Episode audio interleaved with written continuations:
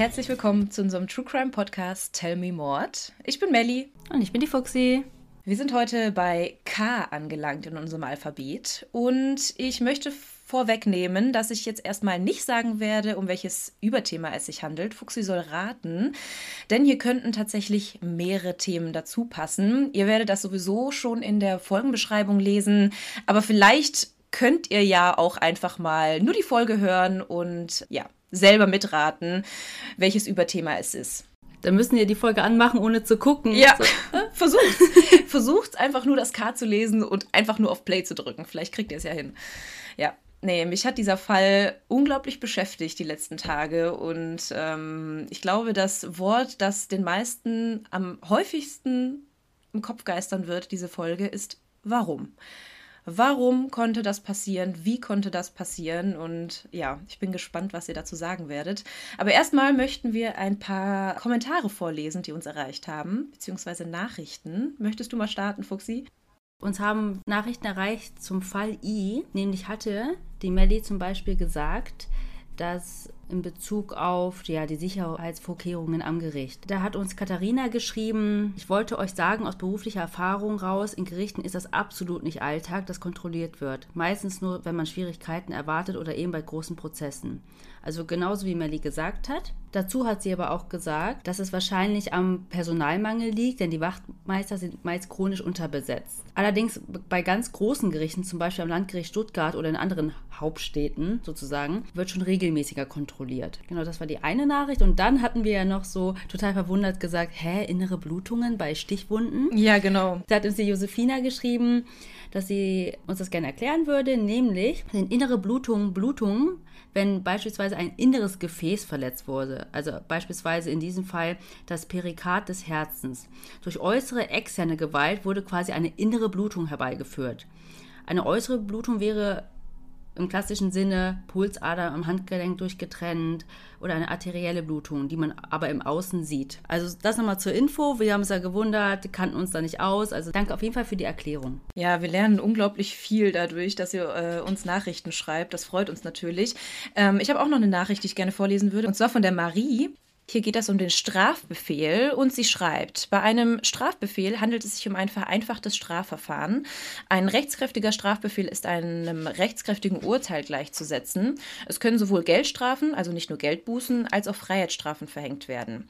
Er wird bei einfachen Vergehen angewendet, denn er spart nicht nur dem Gericht Arbeit, da er zwei Wochen nach Zustellung, sofern nicht dagegen vorgegangen wird, rechtskräftig wird, sondern ist auch noch kostengünstiger sowohl für den Staat als auch für den Angeklagten, die Angeklagten. Und äh, der Angeklagte Angeklagte oder die Angeklagte hat jedoch die Möglichkeit, mit einem Einspruch gegen den Titel vorzugehen. Dann kommt es zu einer Hauptverhandlung, also ungefähr so, wie es dann halt bei uns jetzt abgelaufen ist. Der Strafbefehl ist also nicht wirklich abzuwenden, so wie ich das im Fall gesagt habe, sondern eine pure Vereinfachung für alle Beteiligten. Ja, das finden wir echt super, dass ihr uns Nachrichten schreibt. Wir sind natürlich alle keine Experten in den äh, Bereich und können uns da einfach auch nur reinlesen.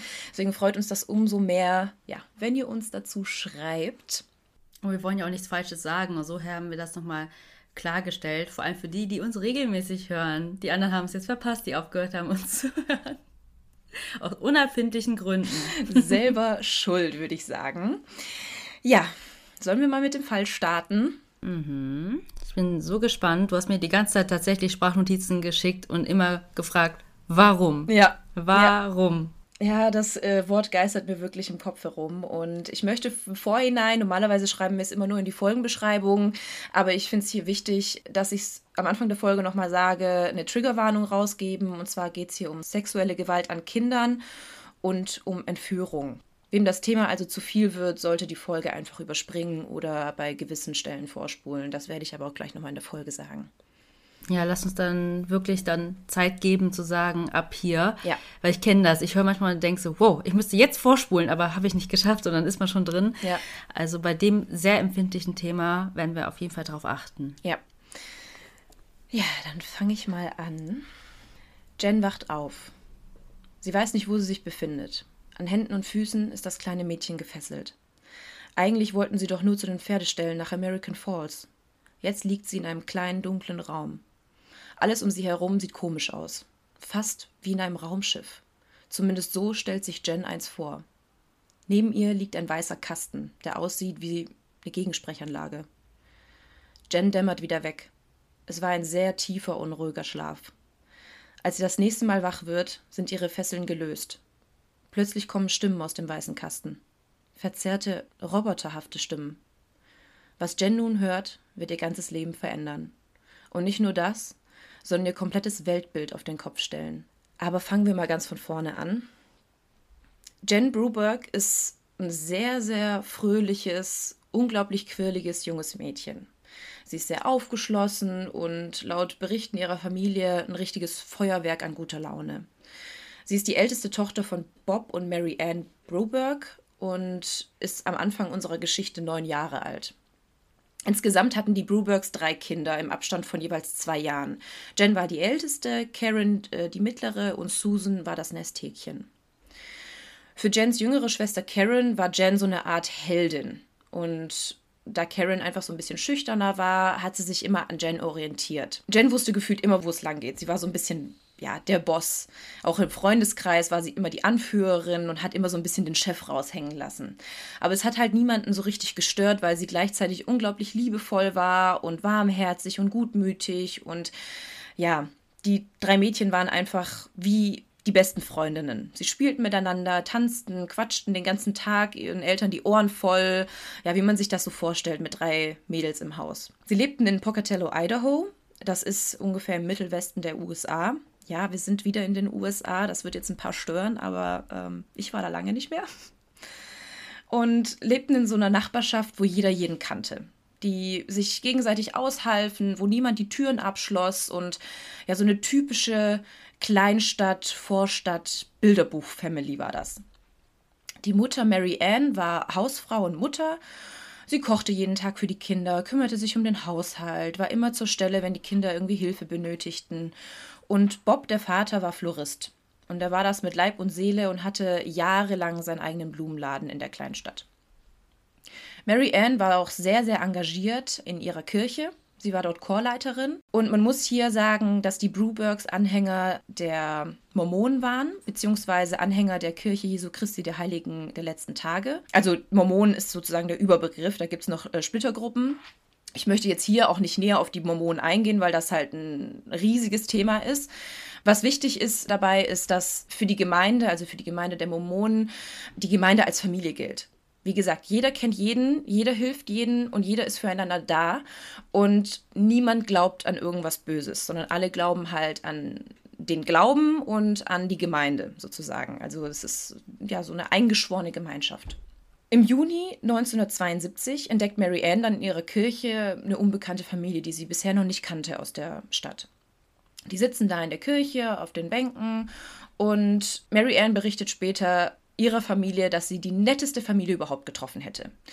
Die haben fünf Kinder und davon sind sogar einige im Alter der Mädchen und ja, hat sich super gut mit den Eltern verstanden und vor allem über den Mann schwärmte Mary Ann besonders. Sein Name war Robert Birchtold, also auch Spitzname Bob, wie der Vater. Und jetzt möchte ich hier nochmal dazu sagen, damit es nicht Verwechslungen gibt, ich werde den Vater immer Bob nennen und ähm, ihn immer Robert oder Birchtold. Mary Ann sagt, er war mega sympathisch, super offen, interessiert.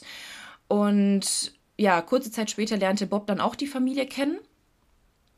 Und auch über die Frau Gail ist ihr Name, schwärmte Mary Ann genauso. Die beiden wurden sehr schnell enge Freunde und Mary Ann hatte aber das Gefühl, dass die beiden zwar nicht richtig gut zusammenpassten, aber trotzdem sehr, sehr gutes Team waren. Also Gail und Robert. Die beiden Familien sahen sich also immer öfter, nicht nur in der Kirche, sondern auch privat wurden sie sehr schnell enge Freunde und jeder hatte irgendwie so seinen besten Freund in der Familie gefunden. Also dadurch, dass viele der Kinder im selben Alter waren wie die Mädchen, waren die halt echt so eine Clique geworden. Nicht nur die Kinder näherten sich an, sondern auch die Männer. Sie unterhielten sich über die Arbeit. Robert war Geschäftsmann, hatte einige interessante Geschichten zu erzählen, was Bob sehr gut gefiel, weil er hatte ja auch seinen eigenen Laden. Also er war ja auch so eine Art Geschäftsmann. Und eins der ersten Dinge, weshalb die Familie im Gedächtnis blieb und sich Bob noch sehr gut erinnerte, war, dass die Brobergs irgendwann mal nach Hause kamen, nach einem Kirchenbesuch. Und dann stand ein riesiger Obstkorb vor der Tür mit einer Karte darin, worauf stand, wir mögen eure Familie sehr. Die Birchtolls. Okay. Also, ja, Ja, total lieb. Also ich hätte mich, glaube ich, auch super gefreut. Und ich glaube, man kann sich das echt gut vorstellen. Du lernst eine neue Familie kennen und es passt halt einfach alles. Die Mütter verstehen sich, die Väter verstehen sich und die Kinder auch. Und ja, fängt halt irgendwie an wie so eine Bilderbuchgeschichte. Später berichten die Mädchen auch, dass eine der besten Familienerinnerungen mit den Birchall zusammen waren. Also sie haben gemeinsame Ausflüge gemacht, Robert nahm sie mit zur Schule und kam im Allgemeinen auch sehr häufig bei den Brubergs vorbei. Nach der Arbeit war er häufig irgendwie auf ein Bierchen da, unterhielt sich noch lange mit Mary Ann und Bob und er war auch für die drei Mädchen sowas wie ein Freund geworden.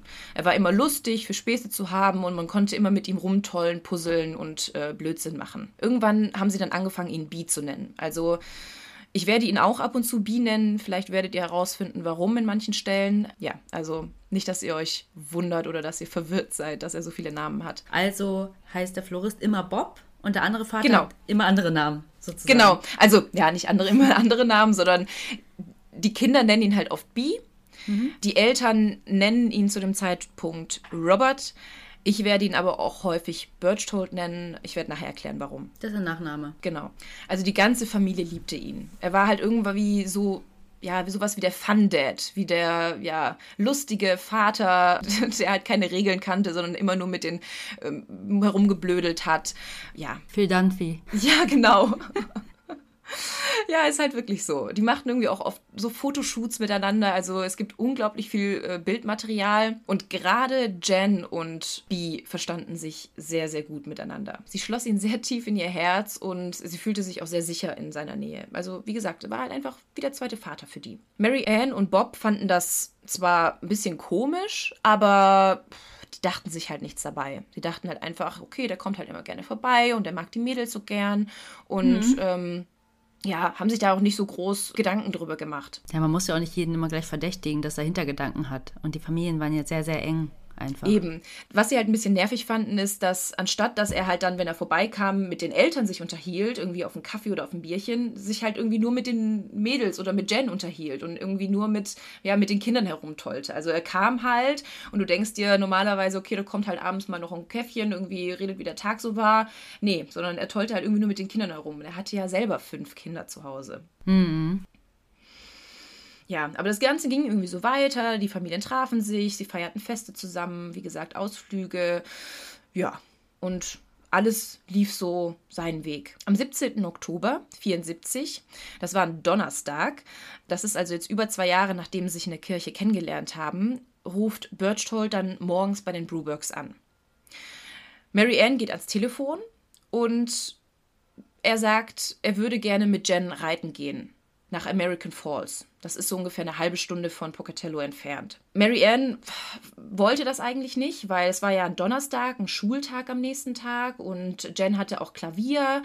Aber kurze Zeit später kam er auch schon mit seinem Auto angefahren und erzählte es Jen, also ohne dass Mary Ann das Jen erzählt hat. Und die war natürlich hin und weg und wollte unbedingt mitgehen und hat halt super energisch darauf beharrt, mitgehen zu dürfen.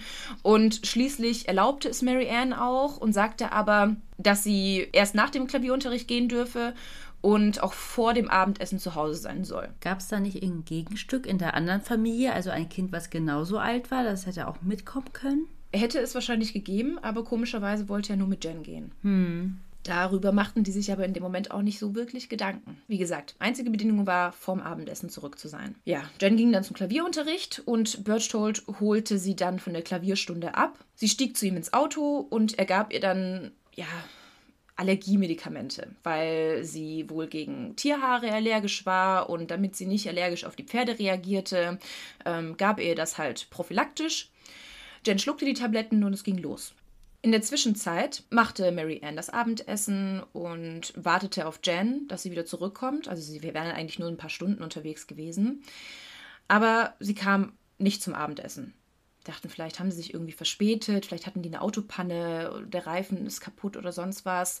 Und haben halt gewartet. Sie kam aber immer noch nicht. Bob war in der Zwischenzeit auch zu Hause und sie haben sich halt langsam ihre Gedanken gemacht. Sie hatten schon vor, loszufahren, zu gucken, ob die vielleicht irgendwo am Straßenrand stehen, um die irgendwie mitzunehmen oder so.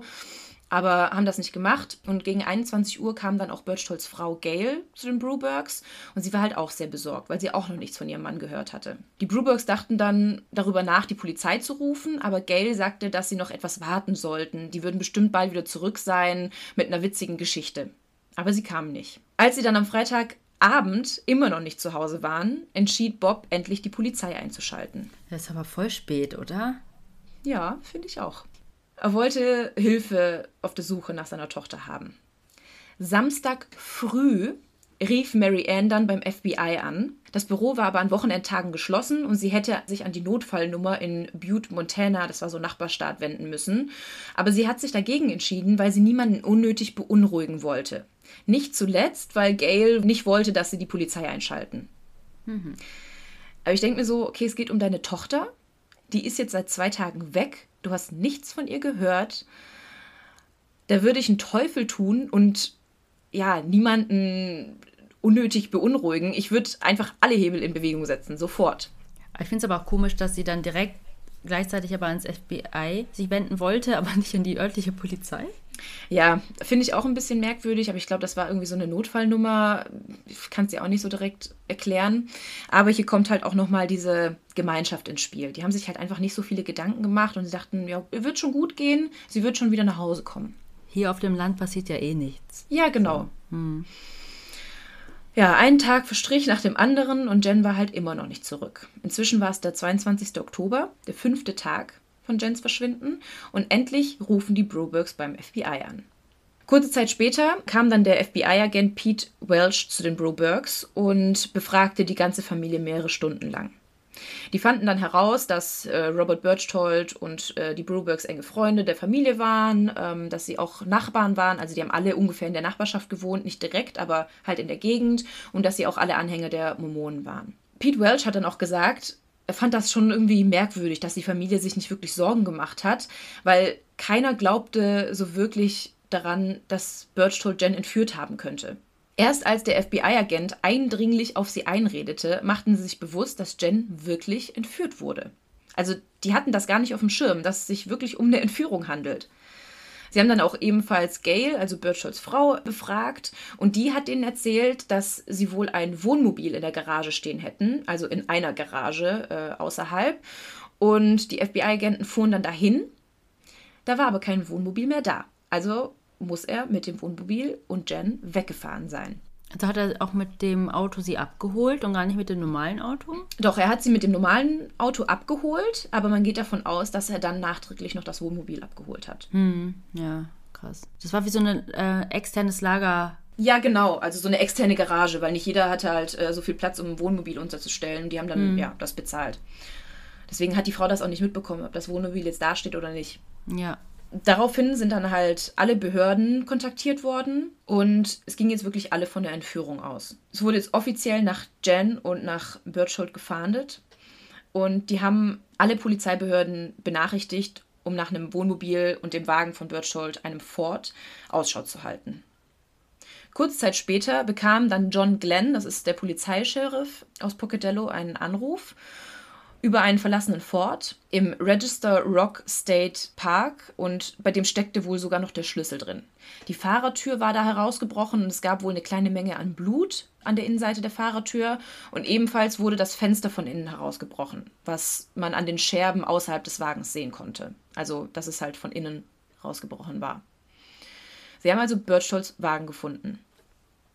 Was sie auch fanden, waren Reifenspuren eines Wohnmobils und Fußabdrücke eines Erwachsenen. Keine Fußabdrücke von Jen, was bedeutet haben könnte, dass er sie getragen hat oder sie nicht dabei war. Es wurde jetzt eine landesweite Suche gestartet. Es wurden Fahndungsaufrufe an alle Dienststellen des Landes verschickt und sogar an die Grenzsicherungen von Mexiko und Kanada. Die Suche zog sich über Wochen hinweg. Während der Suche nach Jen waren ihre Schwestern fix und fertig. Also sie versuchten, obwohl sie noch so jung waren, immer über den Ermittlungsstand Bescheid zu wissen. Und die Eltern waren kurz vor einem Nervenzusammenbruch.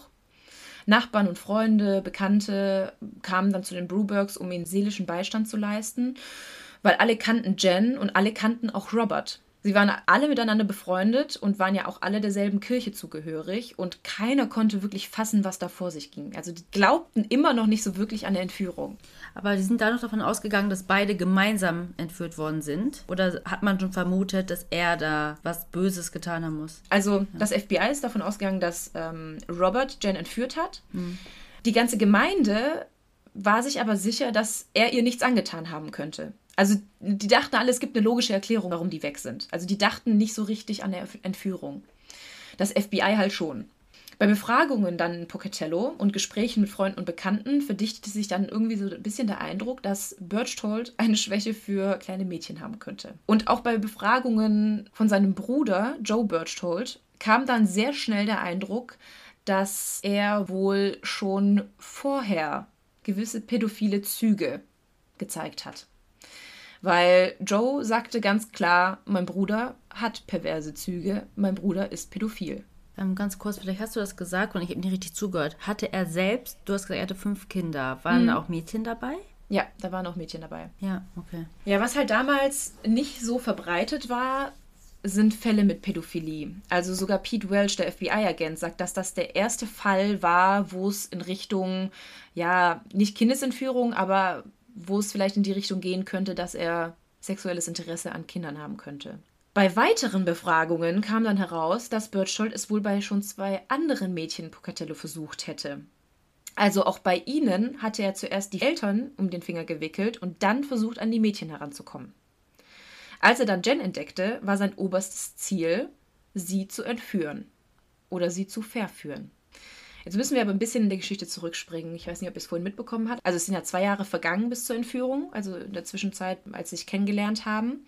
Was ich jetzt einfach so ein bisschen krass finde, und das wird sich jetzt gleich auch herausstellen, es war einfach alles ein abgekartetes Spiel. Wie gesagt, die haben sich ja häufig privat getroffen, die Kinder ähm, haben zusammen gespielt und die haben auch häufig Ausflüge miteinander gemacht oder die Kinder der Brubergs haben bei den Birchholz übernachtet.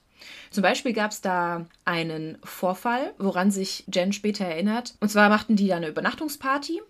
Die hatten Trampolin im Garten und häufig übernachten die dann auf dem Trampolin. Also haben wir auch als Kinder gemacht. Das ist so ein riesiges Trampolin, so ein bisschen wie Zelten. Ähm, haben da Decken ausgelegt ähm, und haben da einfach auf dem Trampolin übernachtet. Und eines Nachts wurde Jen dann wach und bemerkte, dass ihre Unterhose bis an ihre Knöchel runtergezogen war.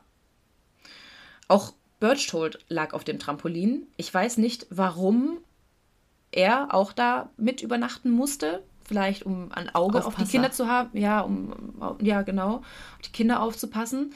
Jedenfalls lagen seine Hände auf Jen.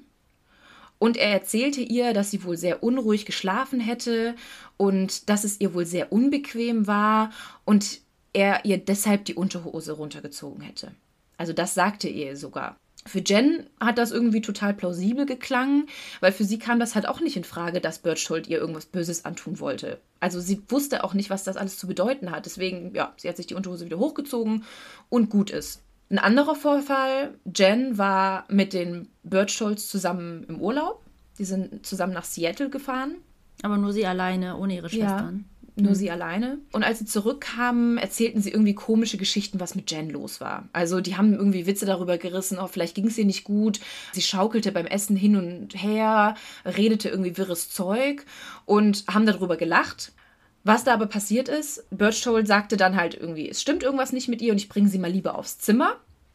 Er ging dann mit ihr auch aufs Zimmer, sie schlief dann ein und sie berichtet, dass sie dann halt ständig irgendwie zwischen so einem Wach- und schlafenden Zustand hin und her schwankte.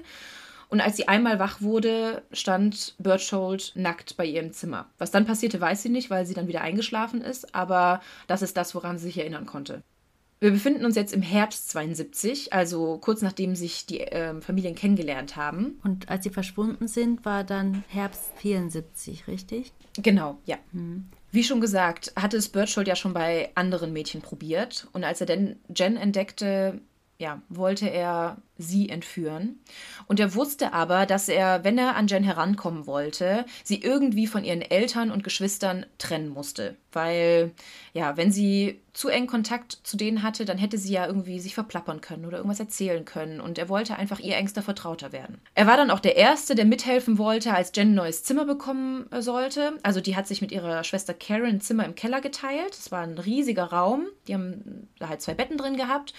Und sie wurden halt immer älter und dann wollte halt Jen unbedingt ein eigenes Zimmer haben. Und die haben dann eine Wand in das Zimmer gezogen, sodass die halt dann zwei Zimmer dadurch hatten. Und er war der Erste, der mithelfen wollte, dass sie ein eigenes Zimmer bekommt. Also einfach, dass sie von ihren Geschwistern getrennt wurde.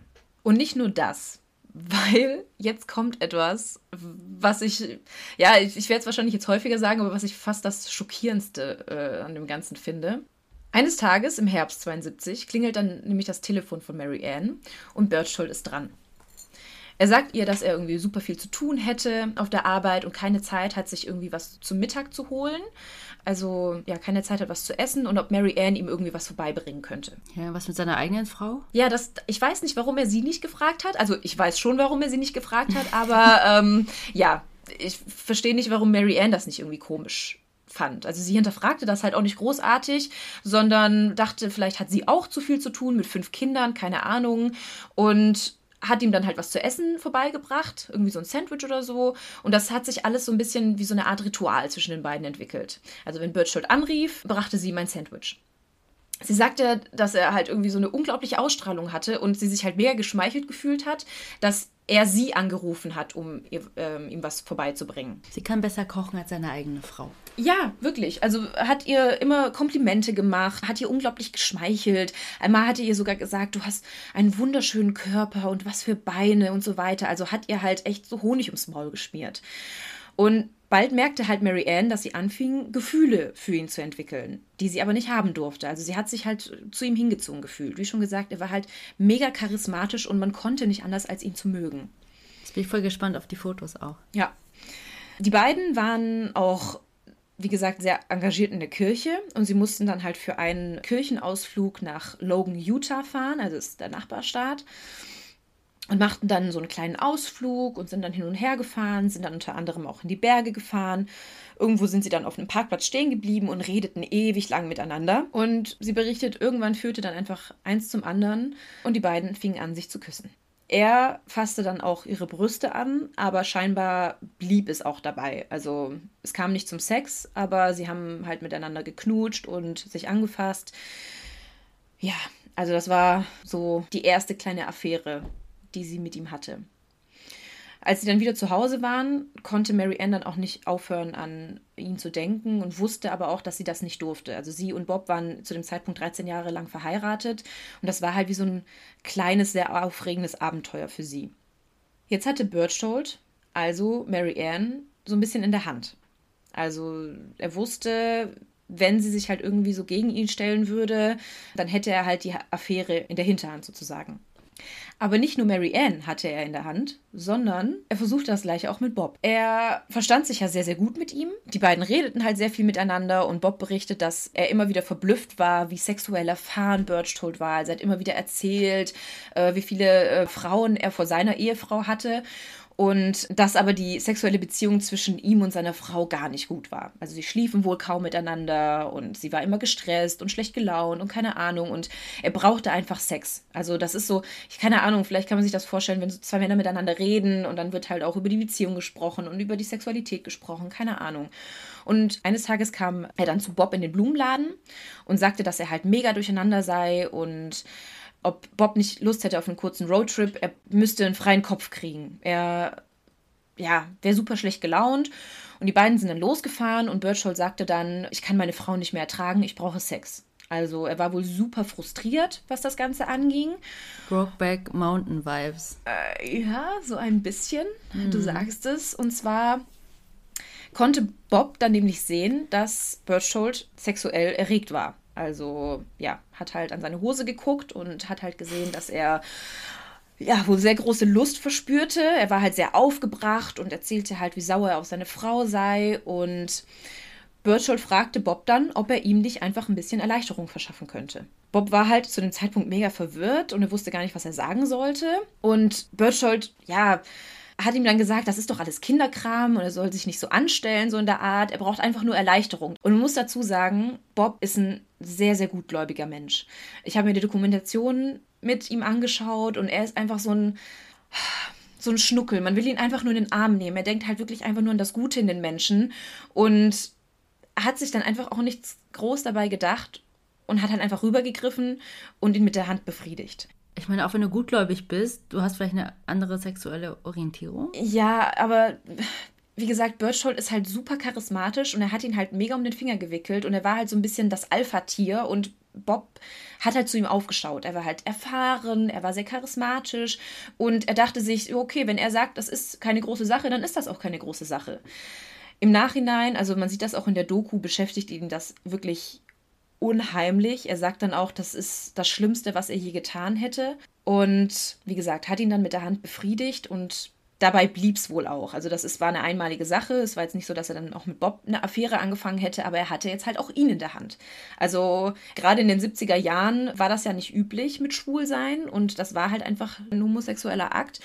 Und Bob wollte halt auch auf keinen Fall, dass das irgendwie an die Öffentlichkeit gerät. Aber genauso wenig eigentlich auch Robert nicht. Also deswegen dachte er wahrscheinlich, das ist irgendwas zwischen den beiden, was zwischen den beiden bleibt. Ja, ja.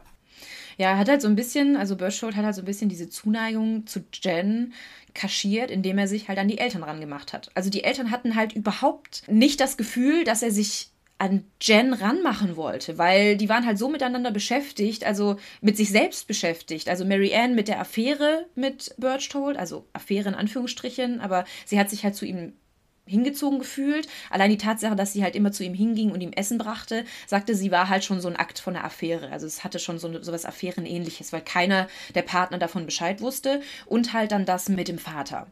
Berchtold hat also versucht, alle um ihn herum zu manipulieren, um irgendwie an Jen ranzukommen.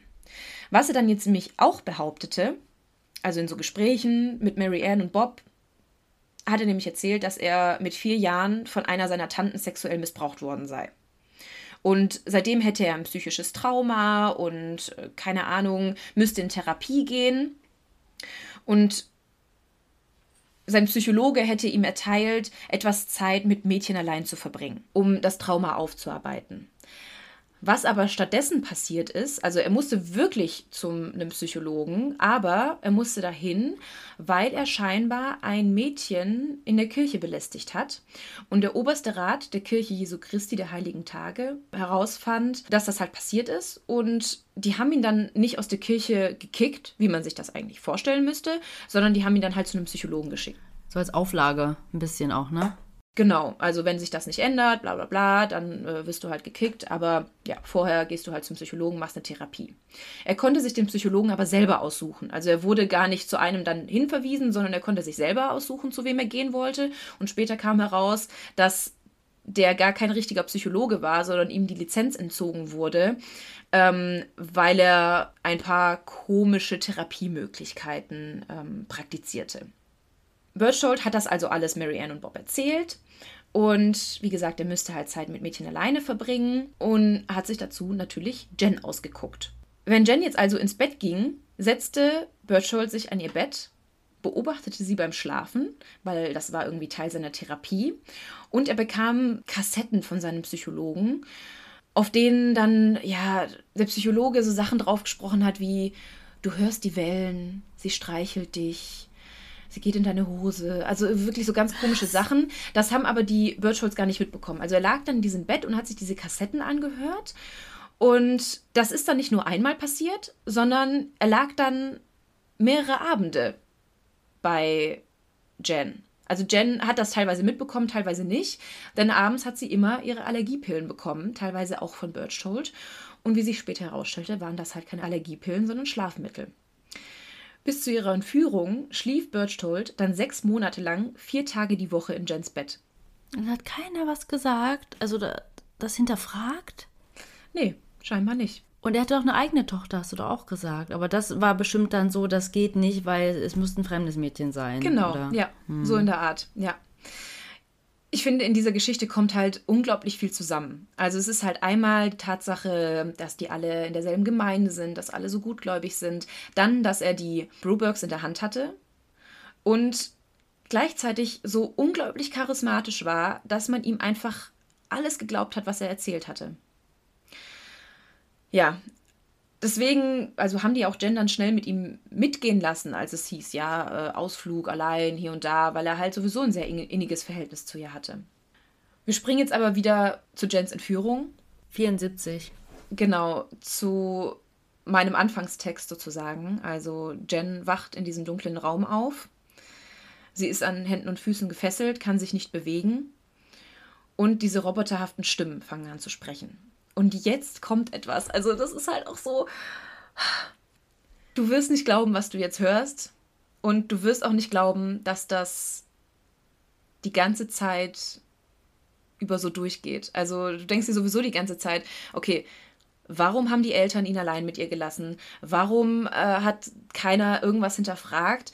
Und jetzt auch, man kann es Jen nicht übel nehmen, aber warum hat Jen das nicht hinterfragt? Ja, sie ist halt ein junges Mädchen. Genau, ja, und wir kommen auch gleich noch näher dazu, was auch noch dazu spielt.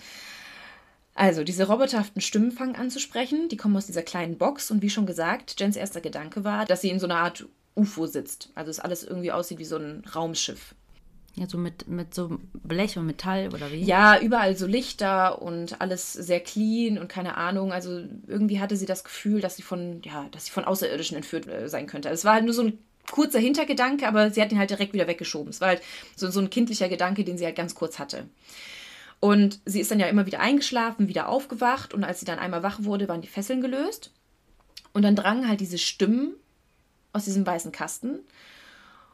Und diese Stimmen sagten ihr, dass sie tatsächlich Aliens seien, namens Zeta und Zethra, und dass Jen auch zum Teil ein Alien war. Also, dass Mary Ann wirklich ihre Mutter ist, aber Bob nicht wirklich ihr Vater. Also, dass sie einen Alienvater hätte. Und sie sagte dann, sie hat sich halt wie inmitten von so einer Weihnachtsgeschichte gefühlt. Weil da war es ja auch so, dass Josef nicht der richtige Vater von äh, Jesus war, aber halt der Ziehvater. Und plötzlich dachte sie, okay, vielleicht ist sie ja auch so eine Art Jesus. Und dadurch, dass sie halt sehr gläubig war und dass sie in einer sehr gläubigen Familie groß geworden ist, war das halt nicht weit weg. Also sie hat das halt auch direkt geglaubt. Sie hat das gar nicht hinterfragt, sondern sie fand das komisch, sie hatte Angst davor, aber diese ganze Situation, dass sie Bi, nenne ich ihn jetzt mal, wie so sehr vertraute, hat halt dazu geführt, dass sie sich gar keine Gedanken darüber über eine Entführung gemacht hat, sondern sie dachte wirklich, sie wäre von Aliens entführt worden. Und die Aliens sagten ihr dann, dass sie nun einen Gefährten finden muss, mit dem sie agieren muss. Also mit dem sie ein Kind bekommen soll, das den Alienplaneten retten wird. Also sie musste mit diesem Gefährten ein Kind bekommen, bis sie 16 Jahre alt wird, denn sonst geht der Alienplanet unter. Und wenn Jen die Mission nicht erfüllt, dann würde ihre Schwester Karen die Mission weiter erfüllen müssen. Also es würde dann halt weitergegeben werden weil sie war auch halb Mensch und halb Alien. Die Stimme sagte ihr dann, dass sie zum Wohnmobil gehen sollte und dort würde sie auf ihren männlichen Gefährten treffen. Also Jen hat dieses Wohnmobil vorher noch nicht gesehen. Bee hat das abgeholt, als sie halt schon in diesem Dämmerschlaf war, heißt sie wusste nicht, dass das Wohnmobil ihm gehörte. Mhm. Als sie dann also zum Wohnmobil ging, sah sie dann ihn auf dem Sofa liegen, lag da halt ähm, irgendwie blutverschmiert rum, seine Augen waren zu und er sah tot aus. Also sie dachte halt irgendwie, er wäre ohnmächtig, sie versuchte ihn zu wecken und war aber gleichzeitig so erleichtert, dass sie halt ihn gesehen hat, ein vertrautes Gesicht, jemanden, den sie so sehr liebte, also wirklich wie ein Vater liebte, war halt plötzlich da und sie hat sich nicht mehr alleine gefühlt. Und irgendwann wurde er halt wach und erzählte dann Jen, was passiert ist. Er hat nämlich plötzlich ein weißes Licht gesehen, das aus dem Himmel kam. Und das Auto bewegte sich und das Licht zog das Auto an sich heran. Also die wurden dann in das Raumschiff gezogen sozusagen. Und er wusste scheinbar nichts von dieser Mission, sondern nur Jen. Und Jen erklärte ihm dann, was sie tun mussten. Und er war halt auch total schockiert und ja, äh, wusste gar nicht, was die jetzt machen sollten. Und klar war die Tatsache komisch, dass sie erst zwölf, also zu dem Zeitpunkt zwölf war. Die ist dann halt zwölf geworden. Und Bi bereits 40. Aber sie ist ein halber Alien, also das ist ja sowieso schon komisch genug. Von daher hat sie sich halt gar nicht große Gedanken drüber gemacht. Und das ist so ein bisschen diese Kombination aus Isolation und Angst, die sie halt dazu brachte, alles zu glauben, was passierte. Also sie war halt unglaublich verängstigt. Muss dir vorstellen, ein kleines Mädchen weiß gar nicht, was gerade vor sich ging, super gläubig. Da ist halt der Glaube an Aliens gar nicht weit entfernt. Und es ist ja häufig so bei Entführungsopfern oder Opfern von Geiselnahmen, dass die so eine Art Sympathie für ihre Entführer entwickeln. Das ist so eine Art ja, psychologisches Abhängigkeitsverhältnis und führt dazu, dass ein Opfer so ein positiv emotionales Verhältnis zum Entführer aufbaut. Ich meine, hier ist die Sache ja ein bisschen anders, weil Jen ja vorher schon ein sehr gutes Verhältnis zu Bee hatte. Aber das wird durch die Entführung noch verstärkt. Also sie befindet sich halt in diesem Moment in so einer Art Abhängigkeit von Bee. Nicht nur während der Zeit der Entführung, sondern auch danach, weil sie ja die Mission erfüllen muss. Sie muss ja dieses Kind von ihm kriegen. Die beiden sind dann also mit dem Wohnmobil unterwegs, also fahren irgendwie durch die Gegend mehrere Wochen lang. Also Jen wusste irgendwie gar nicht, wie lange sie jetzt tatsächlich unterwegs waren.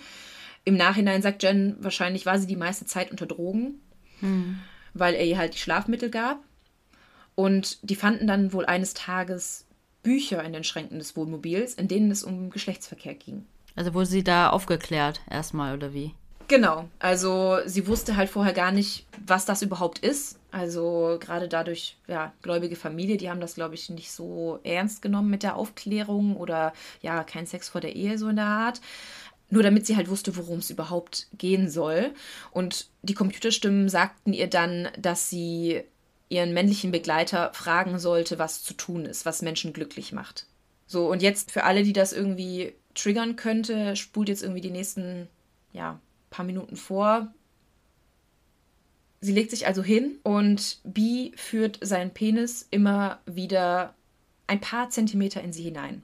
Also nicht komplett, sondern wirklich nur ein paar Zentimeter sie hatte irgendwie das Gefühl, als würde er wollen, dass das irgendwie eine schöne Erfahrung für sie ist. Sie liegt irgendwie da, guckt aus dem Fenster und denkt sich die ganze Zeit, sie will nur, dass das vorbei ist, aber gleichzeitig ja, will sie halt diese Mission erfüllen und Bee wird schon wissen, was er tut und was zu tun ist sozusagen oder ja, wie es richtig gemacht wird. Das Ganze passiert dann immer wieder. Also er macht das nicht nur einmal, sondern macht das mehrmals und fährt halt weiterhin die nächsten Tage mit ihr durchs Land. Am 20. November, das ist der 35. Tag der Entführung, ruft Birchtold dann seinen Bruder Joe an und erzählt ihm, dass er in Mazatlan, Mexiko mit Jen zusammen ist. Also das ist ähm, ja ein Urlaubsort, eine Urlaubsregion in Mexiko, mehrere Stunden vom Heimatort entfernt. Also die sind da hingefahren miteinander. Und erzählte dem Bruder, dass er Jen wohl geheiratet hätte in Mexiko, weil das nach mexikanischem Gesetz mit zwölf Jahren möglich ist. Und er doch bitte Mary Ann anrufen soll, um Erlaubnis bitten soll, Jen auch offiziell zu heiraten. In den USA dann, oder wie? Genau, ja. Denn sie waren ja schon verheiratet und es sollte jetzt halt in den USA rechtskräftig werden. Hat er einfach so ganz easy peasy gesagt und die sind ja nicht schon seit einem Monat weg oder so. Ja, genau, hat er einfach so erzählt. Er sagte auch, dass er nur zurückkommen würde, wenn er die schriftliche Erlaubnis bekäme. Er hatte nämlich Angst, dass jemand ansonsten ihn umbringen würde oder er sein ganzes Leben im Gefängnis verbringt. Dass er sich nicht davor schon Gedanken darüber macht. Mhm. Sein Bruder hat dann natürlich direkt Mary Ann angerufen und ihm die ganze Situation erklärt. Also Natürlich wollten die das halt nicht erlauben. Die wollten einfach nur, dass die wieder zurückkommen mhm. und dass sie halt ihre Tochter wieder kriegen. Und da Joe und Robert, also die beiden Brüder, ohnehin kein gutes Verhältnis hatten, macht es sich jetzt Joe zur Aufgabe, Birchhold zurückzuholen und ihn zur Rechenschaft zu ziehen. Also hatte das FBI angerufen, die haben das Telefon abgehört, weil sie wussten ja, die sind in Mexiko, Mazatlan, aber sie wussten nicht, wo sie sind, also wo sie sich aufhalten. Und selbst wenn, hätten die ja auch am nächsten Tag wo ganz anders sein können. Die haben dann den Anruf zurückverfolgt in ein Strandhotel und das FBI kontaktierte dann direkt die mexikanische Polizei, die dann kurze Zeit später tatsächlich Jen und Berthold in dem Wohnmobil aufgreifen kann. Also die haben direkt eine Fahndung ähm, aufgegeben und haben das Wohnmobil auch direkt gefunden, haben die beiden festgenommen und die wurden dann in ein mexikanisches Gefängnis gebracht. Beide? Beide, genau. Die wurden zwar voneinander getrennt, also Birchwood wurde halt festgenommen, sie wurde da irgendwie in den Vorraum gesetzt, um da zu warten, bis sie halt abgeholt wird von, von einer anderen Behörde. Aber kurze Zeit später wird sie dann von einem mexikanischen Polizisten in den Keller des Gefängnisses gebracht, wo sich Bees Zelle befand. Denn Birchall gab dem Gefängniswärter seinen goldenen Ehering, damit er mit Jen reden durfte. Und nicht mal jetzt hat er aufgehört, Jen zu manipulieren. Denn er sagte, dass Jen ihren Eltern auf keinen Fall sagen soll, was passiert ist. Sie sollte ihnen sagen, dass er mit ihr in den Urlaub gefahren ist und dass er einen Fehler gemacht hat, dass es zu weit weg war und dass er der Familie nichts da gesagt hat und das war nicht richtig. Aber er sagte auch, dass er von Seta und Setra besucht wurde und die ihm gesagt haben, dass Jen über vier Dinge nicht sprechen durfte. Erstens, sie durfte nichts über Seta und Setra sagen. Zweitens, sie durfte nichts über die Beruhigungspillen sagen, die er ihr gegeben hat. Drittens, sie durfte nichts über die Mission sagen. Und viertens, sie durfte nichts über die sexuellen Ereignisse sagen. Richtige Anweisungen, ne? Ja. Und natürlich glaubte Jen das, weil sie glaubte ja auch, sie wäre ein halber Alien und dass ansonsten der Alienplanet untergeht und ihre ganze Familie sterben wird. Oder Karen dann das übernehmen muss. Genau, ja. Und Zudem durfte sie auch keinen Kontakt zu anderen Männern außer Berthold haben. Auch nicht zu ihrem Vater. Und der krönende Abschluss ist, dass, wenn sie eins der Dinge erzählt oder etwas Falsches macht, würde ihre Schwester Susan blind werden. Hm. Das ist ihr Jüngster. Genau. Und ihr Vater würde entfernt werden, also sterben, und sie würde sich in Luft auflösen. Und er sagte halt auch, dass die Aliens eine unglaublich große Macht hätten und auch ihre Seele mitnehmen würden. Also für so ein kleines gläubiges Mädchen, was ihr Leben lang mit ihren Eltern in der Kirche war, war die Vorstellung, dass ihre Seele nicht mehr da sein würde, so ein schrecklich beängstigender Gedanke. Hm. Also dass sie halt keine Chance mehr auf den Himmel hätte. Ein paar Tage später flogen dann Mary Ann und Bob nach Mexiko, um Jen abzuholen. Und sie fielen sich dann alle direkt in die Arme, alle weinten. Es war ein unglaublich emotionaler Moment für alle. Aber das Familienglück wurde halt auch direkt getrübt, weil das nächste, das Jen dann sagte, war: Was ist mit Bee? Sie werden ihm etwas Schreckliches antun. Jen sagte ihren Eltern, dass es ihr gut ginge und dass sie nur mit Bee im Urlaub war und war entsetzt, als die Eltern sagten, dass sie das FBI eingeschaltet hatten. Und nicht mal im Flugzeug wollte Jen dann neben ihrem Vater sitzen. Bob machte sich jetzt schon unglaublich große Gedanken und sagte, dass mit Jens Auftauchen die Probleme wahrscheinlich noch nicht vorüber waren. Er hat halt irgendwie schon so eine Vorahnung, dass irgendwas mit Jen passiert sein konnte, weil ganz ehrlich, sie wurde entführt, sie war 35 Tage lang weg und erzählt dann, dass sie eine tolle Zeit gehabt hat und mit ihm im Urlaub war und alles super war und ja, sich dann aber gleichzeitig super von ihm distanzierte. Zurück in Pocatello schickte Bob dann die Eheurkunde zurück nach Mexiko und annullierte die Eheschließung. Berchtold wurde zurück in die USA gebracht und wurde aufgrund von Entführung angeklagt. Jen wurde währenddessen zu einem Arzt gebracht, der sie untersuchen sollte. So ein Verfahren ist halt üblich nach Entführungen oder Vergewaltigungen und es wurde halt geprüft, ob irgendwelche sexuellen Übergriffe stattgefunden haben oder es sonstige Verletzungen gibt. Was jetzt halt unglaublich ist, Jens Jungfernhäutchen war nicht eingerissen jeder dachte, sogar der Arzt, dass sie nicht vergewaltigt wurde. Also wir haben ja vorhin gehört, warum ihr Jungfernhäutchen nicht eingerissen worden ist. Ähm, und das war jetzt natürlich so ein Punkt, weshalb alle dachten, okay, der hatte keine sexuellen Übergriffe bezüglich Jen. Also da ist nichts passiert. Er war wirklich vielleicht nur mit ihr im Urlaub. Ja, und hat ihn auch entlastet jetzt, ne? Ja, Genau. Und sie war halt immer noch so, sie sagte, sie war Parasailing, sie war am Strand und hat halt erzählt, was sie für tolle Dinge erlebt hat. Aber man merkte auch, Jen war irgendwie nicht mehr dieselbe. Sie war ihrem Vater gegenüber immer reservierter, selbst ihren Schwestern gegenüber war sie irgendwie komisch und die sagten auch, irgendwas stimmte nicht mit ihr. Sie konnten aber alle nicht genau sagen, was es war. Denn augenscheinlich schien es ihr eigentlich gut zu gehen. Und sogar den Schulstoff, den verpassten, holte sie super schnell wieder auf. Also sie war so wie vorher, alles war normal. Sie setzte sich immer noch super für Berthold ein. Wenn sie Zeitungsartikel sah, in denen es um die Entführung ging, wurde sie wütend und sagte, dass das alles nicht stimmte und machte sich gleichzeitig halt super Sorgen, dass sie die Mission nicht erfüllen konnte. Also dass, wenn Bee nicht bei ihr war, sie den Auftrag nicht ausführen konnte. Ja, was war jetzt mit seiner Anklage? Da saß doch bestimmt in U-Haft oder so, oder? Ja, das würde ich euch gerne beim nächsten Mal erzählen. Es kommt noch so viel in diesem Fall, was nicht zu glauben ist. Also ja, das wird ein Zweiteiler. Und beim nächsten Mal erfahrt ihr dann, wie das Verfahren weiterging und was anschließend dann mit Jen Birchtold und den Familien passiert ist. Oh, du hast am Anfang schon vorweggenommen, das ist wirklich so gewesen. Man fragt sich die ganze Zeit, wieso, weshalb, warum. Ja. Aber tatsächlich denke ich nicht, warum hat sie das alles geglaubt? Weil sie ist ein junges Mädchen. Es hat auch nicht irgendwie mit Naivität oder Leichtgläubigkeit zu tun, Gar sondern nicht, es ist eine ja. Bezugsperson von ihr gewesen und es klang ja auch alles logisch. Sie Ja. hat ja diese Stimmen gehört Ja. und ähm, dieses Wegfahren, das war ja keine Entführung von einem Fremden, der sie einfach im Park mitgenommen hat, sondern hey, wir fahren weg und ähm, zu einem Ponyhof und Ja, also es war halt wirklich, wie wenn du mit deinem Vater halt einen, Ausflug machst. Und deswegen hat sie sich da einfach keine Gedanken gemacht. Deswegen sage ich auch, es ist irgendwie klar, dass sie das nicht hinterfragt hat. Also man kann ihr das überhaupt nicht zum Vorwurf machen. ja, Und ja, es werden noch so viele unerwartete Dinge passieren in diesem Fall. Es hat mich wirklich nicht losgelassen und ihr könnt gespannt bleiben. Es wird das nächste Mal noch krasser.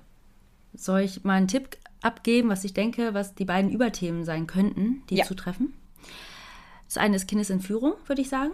Und das andere Kindesmissbrauch. Genau. Und tatsächlich würde ich sagen, aber vielleicht ändert sich das noch in der nächsten Folge, aber aktuell würde ich eher vom Missbrauch sprechen, weil eine Entführung kann ja auch wirklich einfach nur sein, ein Kind oder auch eine ältere Person wird mitgenommen und dann gibt es Lösegeldforderungen Genau. Und solche Geschichten, aber es geht hier um Missbrauch, egal mal, in welchem Raum. Ja, ja. Also das war so mein Gefühl, aber vielleicht wird sich das ja auch nochmal ändern beim nächsten Mal. Oh, ich bin mega gespannt. Auf jeden Fall super spannender Fall und ich kannte ihn tatsächlich nicht. Also, wenn du schon sagst, es gab eine Doku, kenne ich auch nicht. Ja, es gibt eine Netflix-Doku sogar äh, zu dem Fall. Ich habe ähm, auch das Buch quer gelesen, ähm, das es dazu gibt. Dazu komme ich aber auch in der nächsten Folge, gehe ich noch mal ein bisschen näher darauf ein. Ähm, das wurde von ihrer Mutter geschrieben. Und ja, wie gesagt, es passieren noch so viele unerwartete Wendungen und ihr könnt auf jeden Fall gespannt bleiben. Hä, wenn du sagst, es gibt sogar auf Netflix, ist es eh so krass aktuell. Ich habe das Gefühl, ich komme überall nicht hinterher. Auf Netflix nicht, bei den Podcasts nicht, die ich höre. Ich komme einfach nicht mehr hinterher. Es gibt einfach so unglaublich viel. Das ist einfach auch, wenn du deinen eigenen Podcast hast, dann äh, merkst du erst, wie du äh, deine Prioritäten anders setzt. Also ich merke das auch, dass ich bei meinem Lieblingspodcast schon auch nicht mehr bei den aktuellen Folgen dabei bin, dass teilweise drei, vier Folgen fehlen, die ich noch nicht gehört habe. Ja, weil man einfach mit seinem eigenen beschäftigt ist. Und gleichzeitig siehst du bei Insta die ganze Zeit so Spoiler. Du so, nein, Don't do this. weiter. Ja, das war's jetzt mit der ersten Hälfte. Kommen wir zu unserer Rubrik, oder? Also, wen möchten wir diesmal grüßen? Tatsächlich fanden wir es so süß. Der Nigel, den wir das letzte Mal gegrüßt haben, er hat es natürlich gehört und hat uns geschrieben und sich mega, mega gefreut. Und dieses Mal dachten wir, würden wir gerne jemanden grüßen, nämlich die, die uns das geschrieben hat mit den inneren Blutungen. Also wir haben mehrere Zuschriften bekommen, aber die, die ich vorgelesen habe, ist von der Josefina. Genau, dich würden wir gerne grüßen. Vielen, vielen Dank für die Aufklärung. Das klang total plausibel und ja, damit hast du auch die anderen aufgeklärt. Also vielen, vielen Dank. Grüße gehen raus. Genau. Wir hoffen, dass du noch weiterhin fleißig zuhörst und dass du die nächsten Fälle genauso spannend findest. Ähm, ihr dürft uns nicht nur Nachrichten schreiben, ihr dürft uns auch gerne bewerten bei Apple Podcasts, wenn ihr das möchtet, oder bei euren anderen Streaming-Diensten, wo das möglich ist. Schreibt uns auch gerne weiterhin bei Instagram, gerade bei so Sachen, über die wir nicht 100% Bescheid wissen. Klärt uns auf, klärt die anderen auf. Äh, Das freut uns riesig. Ihr könnt uns auch gerne Fallvorschläge schicken, nicht nur bei Instagram, ähm, sondern auch auf unserer E-Mail-Adresse tellmemorepodcast.gmail.com. Darüber würden wir uns riesig freuen. Unterstützt uns auch gerne bei Kofi, wenn ihr das möchtet. Gebt uns einen Kaffee aus oder ja, was ihr uns gerne ausgeben möchtet, könnt ihr gerne dazu Ein schreiben. kühles Getränk bei Ja. dem Wetter. Ein kühles Getränk. so ist es. Und bis dahin bleibt uns nur noch zu sagen, was wir immer sagen. Wir hoffen, ihr habt Lust auf mehr bekommen. Oder more Moormord. Und bis zum nächsten Mal. Tschüss.